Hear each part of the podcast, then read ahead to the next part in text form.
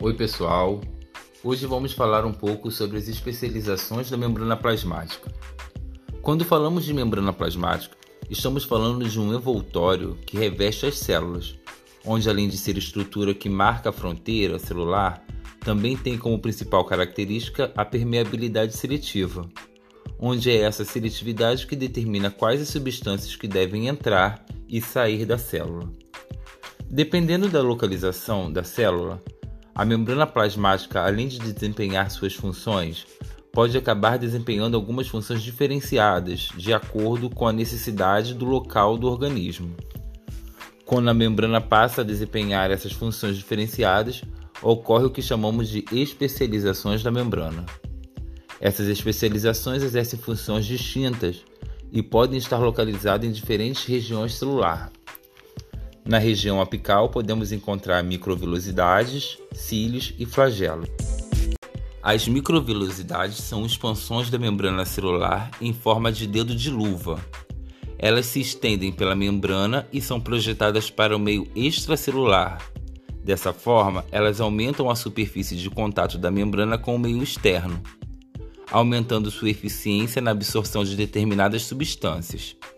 Essas especializações são encontradas principalmente em células do intestino e nos tubos contorcidos proximais dos rins, possibilitando assim uma maior absorção dos nutrientes.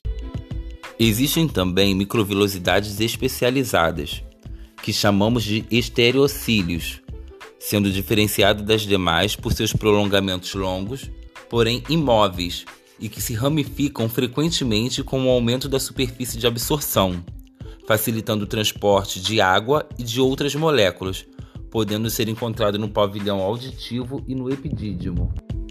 Já os cílios são finos, curtos e móveis, e são encontrados em grande quantidade na membrana plasmática. O batimento ciliar vai expulsar impurezas que entram no nosso organismo, no caso as veias respiratórias, e no deslocamento de gametas femininas ou zigoto no útero, no caso das tubas uterinas. Alguns protozoários e bactérias utilizam os cílios para sua própria locomoção. Por sua vez, os flagelos são apresentados em menor quantidade que os cílios. Geralmente, uma célula flagelada apresenta apenas um flagelo. Tem como função o transporte celular, presente em espermatozoides, bactérias, protozoários e algas unicelulares. Já na parte lateral da célula, encontramos outras especializações como junções oclusas, desmossomos e interdigitações. Como o nome já diz, junção oclusa trata-se de uma junção de oclusão, pois tem como função vedar os espaços entre as células adjacentes, bloqueando passagens de moléculas, principalmente vírus e bactérias, dessa forma impedindo a contaminação celular. As proteínas envolvidas nessa junção são as ocludinas e as claudinas. Essas especializações estão presentes, por exemplo, no intestino.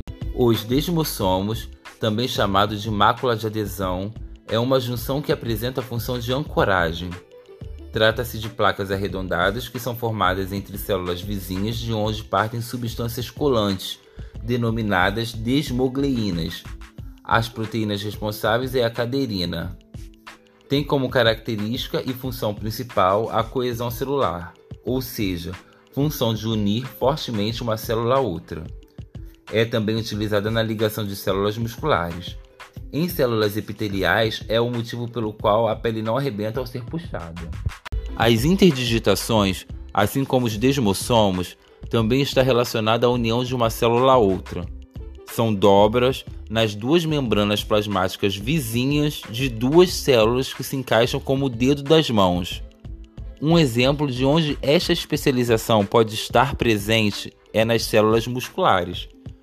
Também temos especializações chamadas junções aderentes, que é constituída principalmente pelas proteínas cadeirinas e integrinas. Essas irão realizar a junção entre as células, aumentando a adesão celular tem como função impedir que os líquidos extracelulares passem entre as células, muito encontrado no revestimento de vaso sanguíneo e no endotélio. Funções GAP são canais formados por proteínas conexinas que atravessam a bicamada lipídica. Tem como função permitir a comunicação e troca de substância entre uma célula e outra, principalmente de aminoácidos e água. Essas especializações é uma das mais eficientes formas de comunicação entre células animal.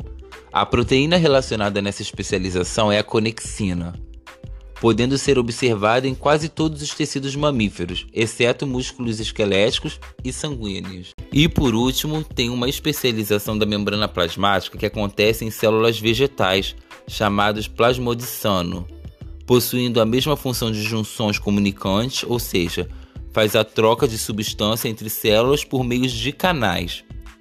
E essas foram as especializações. Espero que tenham gostado.